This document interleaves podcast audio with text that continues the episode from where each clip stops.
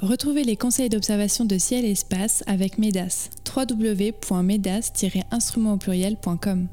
Et accédez désormais à tous les anciens numéros de ciel et espace grâce à l'abonnement numérique. Pour en savoir plus, rendez-vous sur ciel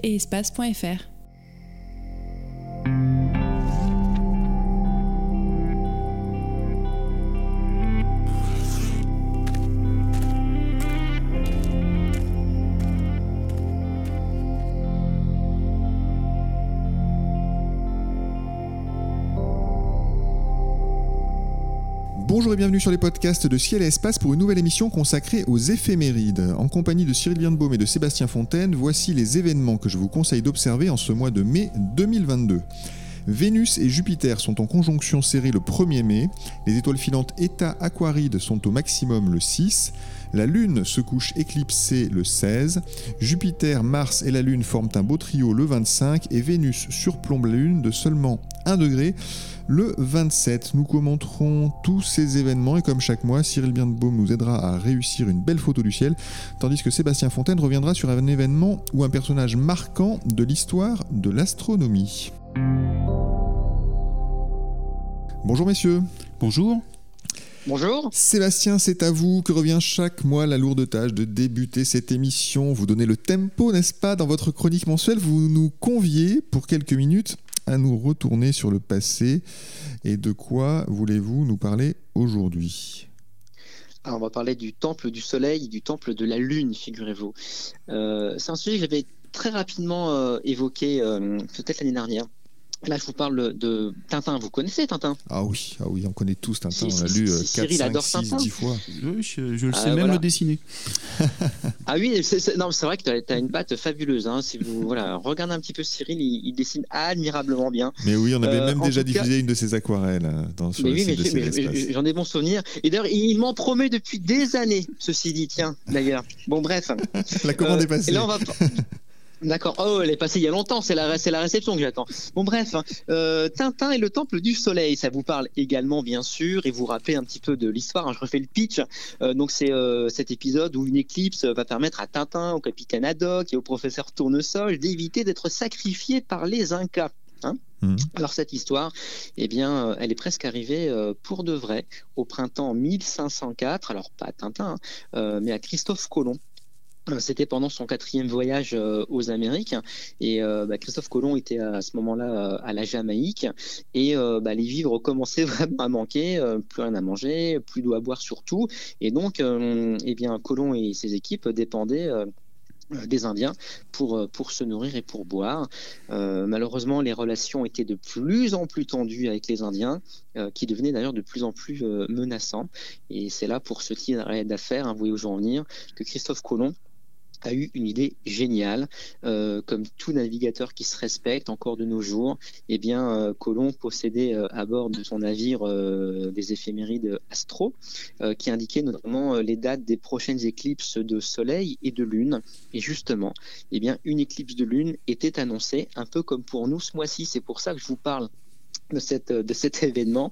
Et donc l'éclipse de lune était annoncée pour le 1er mars 1504. Euh, Et donc euh, bah, Colomb va tirer bénéfice finalement de, cet événement, en espérant bien sûr qu'il fasse beau. Donc Colomb euh, convoque les, caciques, hein, c'était les, chefs finalement de ces tribus indiennes de, Jamaïque, et il explique que son dieu était euh, très mécontent euh, de leur comportement et bah, que le dieu des chrétiens, le plus puissant des dieux, allait lancer un avertissement très bientôt en faisant apparaître une lune enflammée et sanglante ce qui ne manqua pas d'arriver, bien sûr. Les Indiens, plus ou moins terrorisés, euh, ont compris euh, qu'il ne valait mieux pas se mettre à dos euh, ce drôle de dieu venu d'un monde lointain. Et donc, très vite, ils rapportèrent, bien sûr, les nourritures demandées par, par Colomb. Et voilà comment Colomb a pu se tirer d'affaire. Donc, voilà, donc cette histoire nous, nous, rappelle que si vous êtes perdu un jour euh, dans le monde, et eh bien si vous, des gens vous cherchent un petit peu euh, euh, les noises, et eh bien voilà, regardez vos éphémérides astro sous le bras, vous avez votre almanach ciel et l'espace dans la poche, et ça peut bah, vous sauver la vie, tout simplement. Oui, alors voilà, exactement. On a, on a retenu ne jamais s'éloigner de son almanach ciel et espace en expédition. Jamais. D'où le besoin de s'abonner à une version numérique. Oui, exactement. C'est un bel argument de vente. Merci Sébastien pour ce, pour ce détour vers le temple du soleil et de la lune. Euh, on se souviendra de cette histoire de, de Christophe Colomb. C'est vrai que je, je, mais j'ai toujours pensé euh, qu'elle était euh, éventuellement apocryphe, enfin pas, pas, pas réelle, mais si vous la confirmez, je, là je vous crois. non, non, non, ça, ça, ça, fait débat, mais, mais en tout cas, on, on, sait qu'à l'époque, Colomb était à cet endroit, une éclipse a eu lieu à cet endroit. Euh, donc effectivement, c'est une histoire qui a été euh, écrite plus tard. C'est pas Colomb qui, la rédige, mais euh, tout permet de croire que ça a pu euh, exister. Et moi, j'ai envie euh, de, croire en cette histoire. Oui, comme vous avez cru en Tintin, et moi aussi. Euh, premier événement de cette liste d'événements à ne pas rater ce mois-ci. Donc, premier événement, une conjonction serrée entre Vénus et Jupiter. Les deux planètes les plus brillantes du ciel ne sont qu'à 21 minutes d'arc l'une de l'autre. C'est une observation à faire le matin, Cyril, c'est ça? Oui, le, enfin, le, Vénus va se lever vers 5h15. Euh, la Vénus et Jupiter se lèveront aux alentours donc, de, 5h15. Le Soleil se, euh, se lève, pardon. il se couche aussi, mais beaucoup plus tard. Il se lève vers 6h30. Euh, ça veut dire qu'en gros, vous avez trois quarts d'heure pour, pour essayer d'observer ces deux planètes en, en rapprochement. Euh, alors ça va être de nouveau très bas sur l'horizon, puisqu'à 6 heures, elles seront à 7 degrés au-dessus de l'horizon.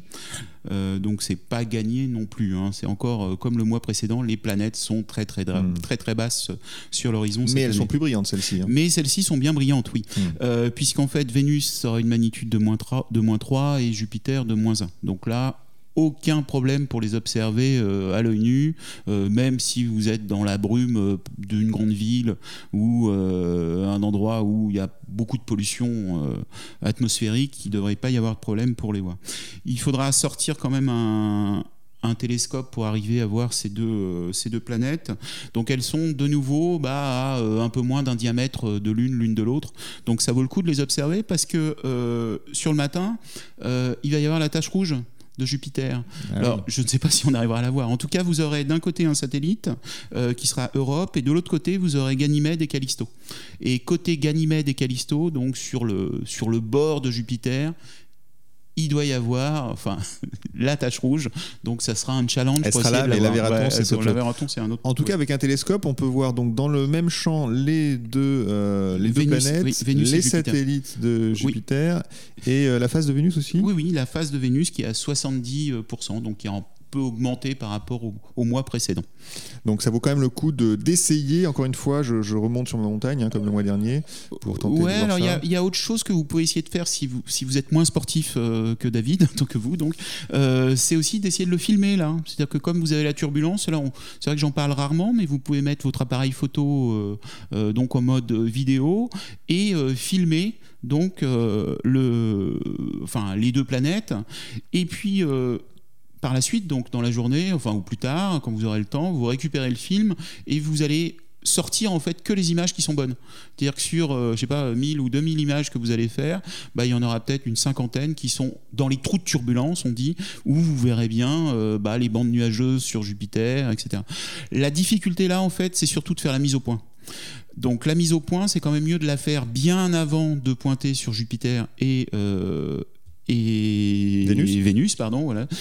Euh, c'est de pointer bah, euh, peut-être avant que vous les, les planètes soient, euh, soient levées, vous pointez une étoile, vous faites la mise au point sur cette étoile, donc votre matériel est prêt, et puis vous attendez donc le lever des deux planètes pour commencer à enregistrer et faire la, la vidéo. La mise au point n'est pas à l'infini, très, naïvement Alors, bah, pas toujours, ça dépend.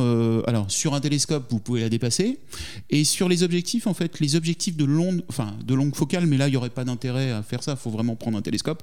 Euh, on peut dépasser l'infini aussi. Ah oui. Euh, en fait, c'est souvent lié au fait euh, sur les appareils photo que bah, vous avez un, pouvez avoir un petit jeu enfin sur les bagues etc donc c'est mieux de de faire un d'avoir euh, d'avoir un petit peu de, un peu de un peu de marge. Et l'autre aussi autre chose c'est qu'avec les, les amplis thermiques ça peut aussi un petit peu se, se décaler. D'accord euh, par contre euh, une fois que vous avez fait la mise au point sur une étoile c'est la même que vous fassiez sur une planète ou sur une étoile ou sur la lune. Par contre l'arbre en face de chez vous n'est pas à l'infini. N'est pas à l'infini, évidemment. Très bien, donc euh, tentez, euh, tentez donc une, une, capture vidéo, pourquoi pas, euh, pour réussir à, in fine à une belle photo de ces deux planètes qui seront donc visibles dans le même champ le 1er mai. On passe à l'événement du 6 mai, ce sont les étoiles filantes État Aquarite qui sont à leur maximum. Alors ce n'est pas un essaim très spectaculaire, Sébastien, mais ces étoiles filantes sont liées à un objet assez célèbre, je crois. Ah oui, oui, alors déjà, bon, effectivement, c'est pas un essaim euh, hyper spectaculaire. On attend une dizaine de météores euh, par heure. Euh, on se rappelle que les étoiles filantes donc, sont pour la plupart dues à la traversée, rapide dans l'atmosphère de, particules de poussière. Et souvent, ces poussières eh bien, sont issues de comètes qui, lorsqu'elles passent proche du Soleil, eh bien, fondent partiellement et éjectent gaz et, et poussière. Et donc, ces poussières proviennent de la comète, de la fameuse comète de Halley certainement la plus célèbre comète. Euh, rappelez-vous, elle est passée euh, dans nos contrées euh, durant l'hiver 85-86. je l'ai déjà dit à ce micro, donc je le répète, c'était une escroquerie cette comète en 85-86. On me l'avait survendue. Vous nous en êtes toujours parmi, hein, manifestement. Non, toujours pas. Et je le dis encore, je le dis. À chaque fois, je le dirais avec mon instit, Monsieur Bridou, qui m'avait vendu du rêve. Non, non, non. mais c'était quand même la. C'était quand même la première que tu as vue, comme moi. Bah ouais, c'est la première que j'ai tenté de voir. Ouais, voilà, bah, je me souviens que j'ai rien vu surtout. Mais oui, c'est la première qu'il a pas vu, c'est ce qu'il explique. Bah en montagne, C'est que les gens autour de moi euh, étaient très contents de voir une comète et moi, honnêtement, euh, je me rappelle avoir découvert la, casserole de la Candour ce soir-là. Comme ça, je suis pas sorti pour rien. Oui, voilà. Mais durant cet hiver 85-86, je n'ai pas vu la comète euh, de, de Halley. Après, la prochaine fois ceux qui l'ont vraiment, ceux qui l'ont vraiment vu sont partis, euh, je crois, aller sur l'île de la Réunion. Je crois que Midaven, en parle encore. Ouais. ça, ça, effectivement, on a même des, des, photos, des témoignages euh, fabuleux, mais à, l'époque, euh, mes parents ne m'ont pas emmené à la Réunion pour voir la comète. Mais bon, j'ai observé euh, Yakutake et Elbop en 96-97, qui restent certainement les plus belles comètes, qui, qui qu'on ne verra jamais mieux qu'Elbop. Hein. Voilà, ça c'est un autre sujet. Et en tout cas, bah, j'attends de pied ferme 2061 ah et bah le retour annoncé de la comète de Halley, mais qui à mon avis sera mais nullissime, nullissime, nullissime. Mais bon, voilà, on attend de voir en 2061. Mais d'ici là, bah, regardons les étoiles filantes. Voilà, on se console avec les étoiles filantes euh, issues de la comète de Halley, donc les états aquarides euh, qui sont à leur maximum le 6. Euh, le 16, un coucher de lune à suivre à l'aube. La lune sera éclipsée. Tiens donc, Cyril, pour un photographe de panorama céleste comme vous, ça, ça peut être sympa, ça, non? Ah, Là, j'ai qu'un seul mot, là, c'est enfin. Ah, Ouais, c'est enfin, enfin, enfin. C'est-à-dire que le dernier coup, c'était quand même en janvier 2019 euh, pour une belle totale. En plus, là, elle est au ras de l'horizon. C'est-à-dire que on n'est pas, euh, on n'est pas dans les meilleures conditions. C'est-à-dire qu'il faudrait presque partir au Groenland, enfin plus à, plus à l'ouest. Euh, donc là, on va s'y préparer. Et vous vous souvenez, hein, le mois dernier, je vous, je vous incitais à poser un, un JSP, donc le journée euh, scientifique euh, participative. Mais avouez, avouez que c'était un poisson d'avril quand même. Oui, c'était pas vrai. Ah, mais peut-être 15 jours. peut-être 15 jours, oui. On y a tous cru. Moi, je suis allé voir euh, mon boss pour poser un JSP. Et, j'ai dit, c'est Cyril qui m'a expliqué ça. et puis, non, il pas, voulu. Tant pis, tant pis, tant pis. Oui, alors moi, avec Govetti, j'ai accordé ces journées-là à toutes mes équipes à l'univers. Hein. Ah ouais, sympa. C'est sympa. voilà. Merci. Hein. Merci Cyril. Hein. Sympa. Merci Ciel Espace. Euh, en tout cas, c'est donc l'éclipse qu'on attendait. Elle va avoir lieu euh, bah, en deuxième partie de nuit, voire euh, quasi troisième partie de nuit, hein, parce qu'il faudra attendre à votre montre 4h27 pour avoir l'entrée dans l'ombre. Ça durera un peu plus d'une heure, puisqu'à 5h29, vous aurez à ce moment-là en fait le début de la totalité. À 6h11, ce sera le maximum. 6h54, fin de, enfin, sortie de la totalité, et à 7h55, euh, sortie de l'ombre. Donc là, dit comme ça, on se dit, bah, génial, euh, ça me fait 1, 2, 3, quasiment 3 heures dehors, avoir un beau phénomène. En, tout, en général, en mai, il fait beau, il fait, comment, je fais déjà une petite polaire, ça suffit, c'est parfait, on va bien se marrer. Sauf que, mauvaise nouvelle, le soleil se lève à 6h08. Donc ça veut dire que vous n'allez avoir euh, bah, pas le maximum de la totalité. Ça sera très bas sur l'horizon. Hein. Donc vous pourrez avoir la moitié de l'éclipse en quelque sorte, de 4h27 à 6h11. Ça sera sur l'horizon sud-ouest, euh, donc sur l'azimut 220, 230 degrés, et en hauteur sur l'horizon, vous allez aller de 11 degrés à bah, à 0 degré, enfin à 3-4 degrés. Quoi. Euh, donc ça, ça vaut le coup de faire une belle photo. Alors il y a plusieurs photos à faire. Donc il y a, si vous l'avez jamais vu, déjà l'observer, euh, que ce soit à l'œil nu, aux jumelles, au télescope. Euh, ne pas hésiter à réveiller les gamins et à les faire sortir quand même. C'est toujours sympa. et surtout, alors c'est un lundi, hein, c'est un lundi matin j'ai oublié de préciser. et surtout, une photo à faire, c'est un chapelet, c'est-à-dire euh, bah, essayer de prendre avec euh, euh, toutes les 3-4 minutes la photo de la Lune dans le ciel. ça peut être avec un 100 mm, ça rentrera tranquillement. et vous allez avoir comme ça bah, le déplacement de la Lune qui va tout doucement aller se coucher sur l'horizon sud-ouest. et il faudra bah, faire plusieurs photos pour avoir à peu près le temps de pause, sachant que c'est la difficulté. Donc je vous incite pour les temps de pause d'aller sur un site qui est. Euh, enfin, il y a deux sites intéressants. Il y a celui du, de euh, l'astrophysicien de la NASA qui s'appelle Fred Espenac, donc qui est une, référence. Et vous avez un site français aussi de Xavier Jubier qui est, euh, qui est parfait aussi parce qu'il va vous donner en fait à la fois des astuces, les temps, en fonction de l'endroit où vous êtes, c'est-à-dire que son site est est, euh, associé aux, cartes de Google, aux maps Google. Et, euh, et, surtout, vous allez avoir, si vous donnez euh, le l'objectif, donc la focale, l'ouverture, le boîtier photo, euh, la sensibilité, etc., etc., ça génère automatiquement un tableau qui vous donne à la fois la taille de la lune que vous allez avoir sur le négatif, enfin sur le capteur, c'est plus un négatif, mais vous m'avez compris, et, et, surtout vous allez avoir les différents temps de pause. Et c'est là où vous allez vous rendre compte qu'il faut quand même faire un petit peu attention parce que rapidement au moment de la totalité de l'éclipse, donc au moment où cette lune devient euh, cuivrée, orange, un peu rougeâtre, et c'est assez impressionnant parce qu'en fait vous perdez euh, comme elle n'est plus lumineuse, comme c'est une, une pleine lune lumineuse, vous voyez plein d'étoiles dans le ciel apparaître. Donc c'est ce qui est magique en fait dans les éclipses de lune, euh, c'est que le ciel qui était lavasse devient étoilé. Et bah, vous allez vous rendre compte que si les temps de pause sont assez lent, c'est-à-dire que vous êtes rapidement sur la seconde, deux secondes, trois secondes, donc il vous faut peut-être une monture. Donc il va falloir essayer de jouer là-dessus, c'est-à-dire le temps de pause maximum avant un bouger. Est-ce que vous avez une monture, donc un suivi équatorial pour vous permettre des temps de pause plus longs. Hmm. Donc il va falloir un peu travailler là-dessus. Donc ça, se prépare, on n'y va pas comme ça au oui, on moment avec oui, oui, euh. Il faut bien faire les, les journées euh, de sciences participatives. Les journées de sciences participantes pour préparer la, photo. Euh, très bien, on passe au 25. Sébastien, un beau trio entre la Lune, Jupiter et Mars qui sera visible dans les lueurs de l'aube. comment profiter au mieux de ce rapprochement, Sébastien?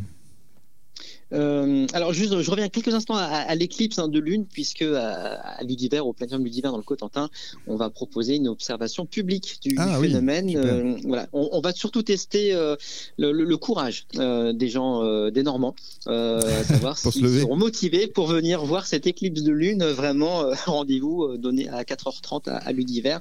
Voilà, on, verra bien. Je vous, je vous tiendrai au courant. Et ben, le message est passé en tout cas. Bon, je, reviens effectivement à l'observation du, du, 25. Euh, donc oui, donc ça se passe dans les lueurs de l'aube.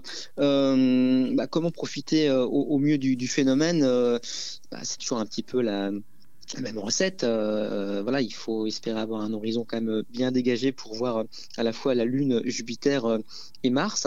Vous avez la Lune qui se trouvera assez basse au-dessus de l'horizon. elle sera à 5 degrés de, hauteur.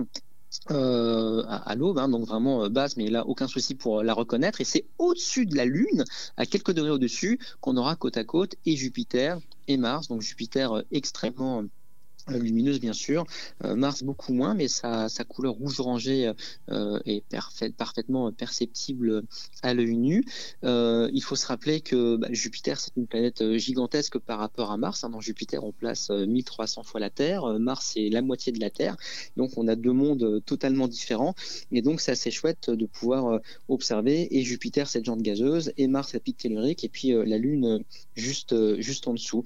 Donc pour moi l'observation c'est plutôt une observation visuelle on peut bien sûr prendre un télescope pour euh, se faire plaisir euh, sur Jupiter en détectant euh, la présence des satellites, des bandes nuageuses. pour Mars, il n'y a pas grand-chose à voir encore. On est encore assez, assez loin de, Mars. L'opposition, c'est en décembre, si je ne me trompe pas. Donc c'est là où vraiment on va s'exciter pour observer Mars avec nos instruments et nos plus forts grossissements. Mais là, je privilégierais plutôt une observation visuelle ou éventuellement avec des jumelles. Voilà, juste profiter de ces jolies euh, lueurs de l'aube avec euh, voilà ces, ces, petites perles qui, qui vont s'élever euh, au-dessus de, de l'horizon. Hmm. On est toujours au-dessus de l'horizon. Cyril, est-ce qu'on peut tenter une photo? Est-ce que ça vaut le coup? Bah, pas tant que ça. Vaut mieux attendre le 8 décembre, je crois. alors attendons le, alors attendons le, 8 décembre. on passe au 27, donc 27 mai, une très belle scène avec Vénus au-dessus d'un croissant de lune. Euh, à quelle heure ça s'observe, ça, Cyril? Euh, donc, il faudra se lever tôt de nouveau. Encore? donc, euh, eh oui, je suis désolé. C'est pas se coucher alors. Ou pas se coucher, mais ça c'est dur. Ça devient de plus en plus dur. c'est 5 heures, 5 heures du matin pour se lever, pour être prêt à 5h30. En fait, le, la lune se lève à 4h46. Le soleil se couche à 6h. Donc, ça vous laisse entre 4h, enfin entre 5h et, et 5h40, une quarantaine de minutes pour essayer de, de voir le phénomène, sachant qu'il faut un horizon S bien dégagé, que les deux as sont à 1 degré l'un de l'autre, c'est-à-dire que c'est deux diamètres de lune, hein, donc c'est très proche, ça veut dire que ça rentre dans un, dans un champ de, de 1000 mm de focale, donc un mètre, un mètre de focale, donc sur une petite lunette ou un, télescope un peu court. Euh, euh, c'est vraiment l'occasion de faire une photo parce que la Lune, ça sera un fin croissant à 10%, donc on aura une belle lumière cendrée probablement. Euh, Vénus est éclairée à 76%, donc c'est une photo simple, a priori simple à faire. Hein. C'est-à-dire qu'il faut qu'il fasse beau, mais c'est simple à faire.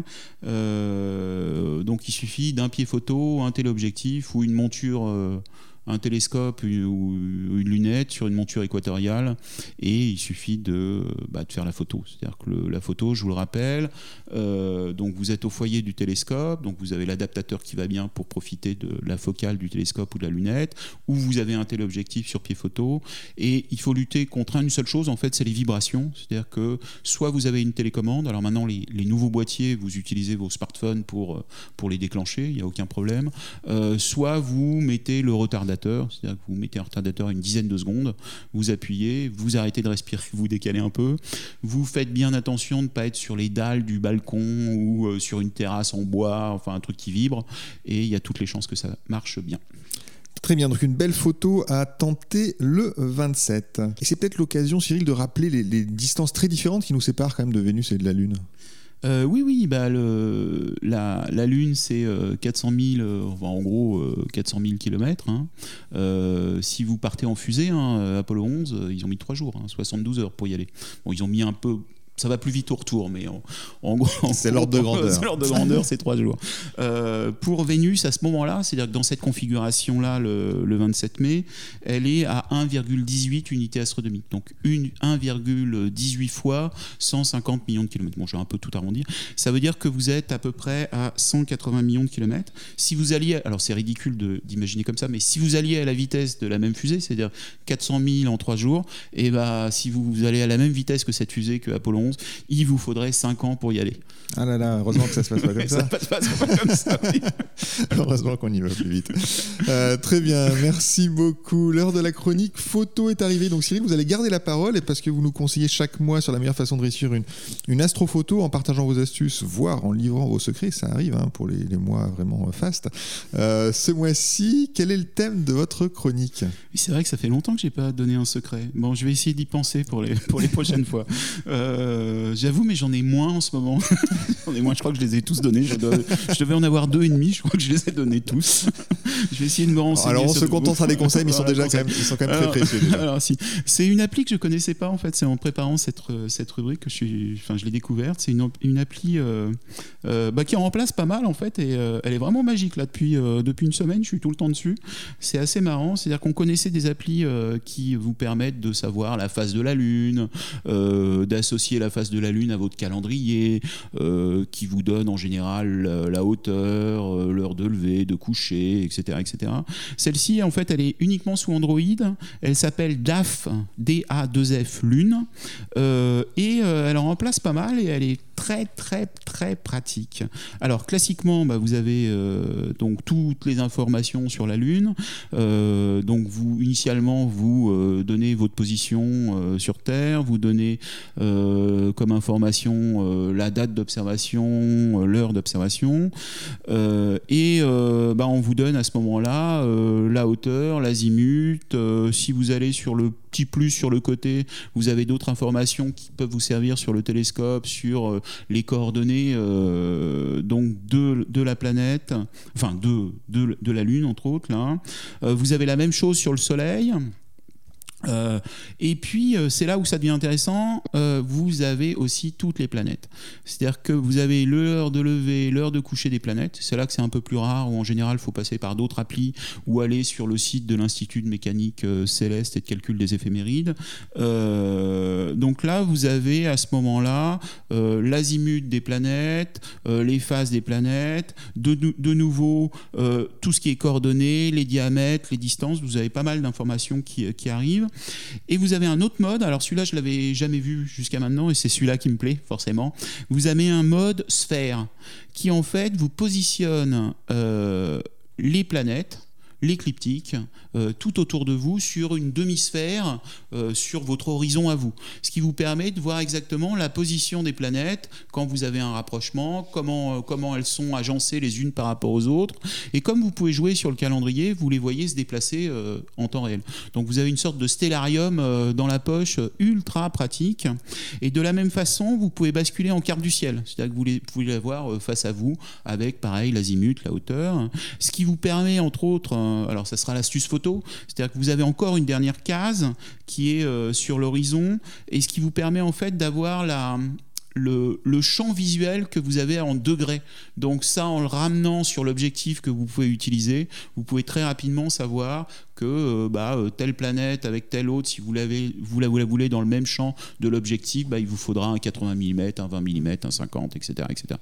Donc DAF Lune sous Android et c'est à chaque fois je vous donne des applications gratuites. Merci beaucoup. La fin de cette émission approche. Sébastien Cyril, c'est le moment de dévoiler votre coup de cœur. Un astre, un livre, une mission spatiale, une exposition, un astronome, un instrument, euh, un film, ce que vous voulez. Vous avez le choix. Quel est votre coup de cœur, Sébastien, euh, pour ce mois-ci? Alors mon coup de cœur, c'est euh, le compositeur Vangelis. Vous connaissez? Ah oui, bien sûr.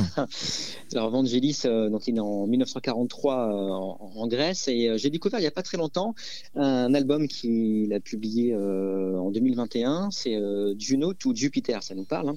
Ah oui, Et en complètement. fait, euh, c'est- voilà, c'est un album. En fait, euh, plusieurs fois, euh, Vangelis a eu des commandes de la part de l'ESA ou de la NASA euh, pour mettre en musique finalement des grandes missions spatiales.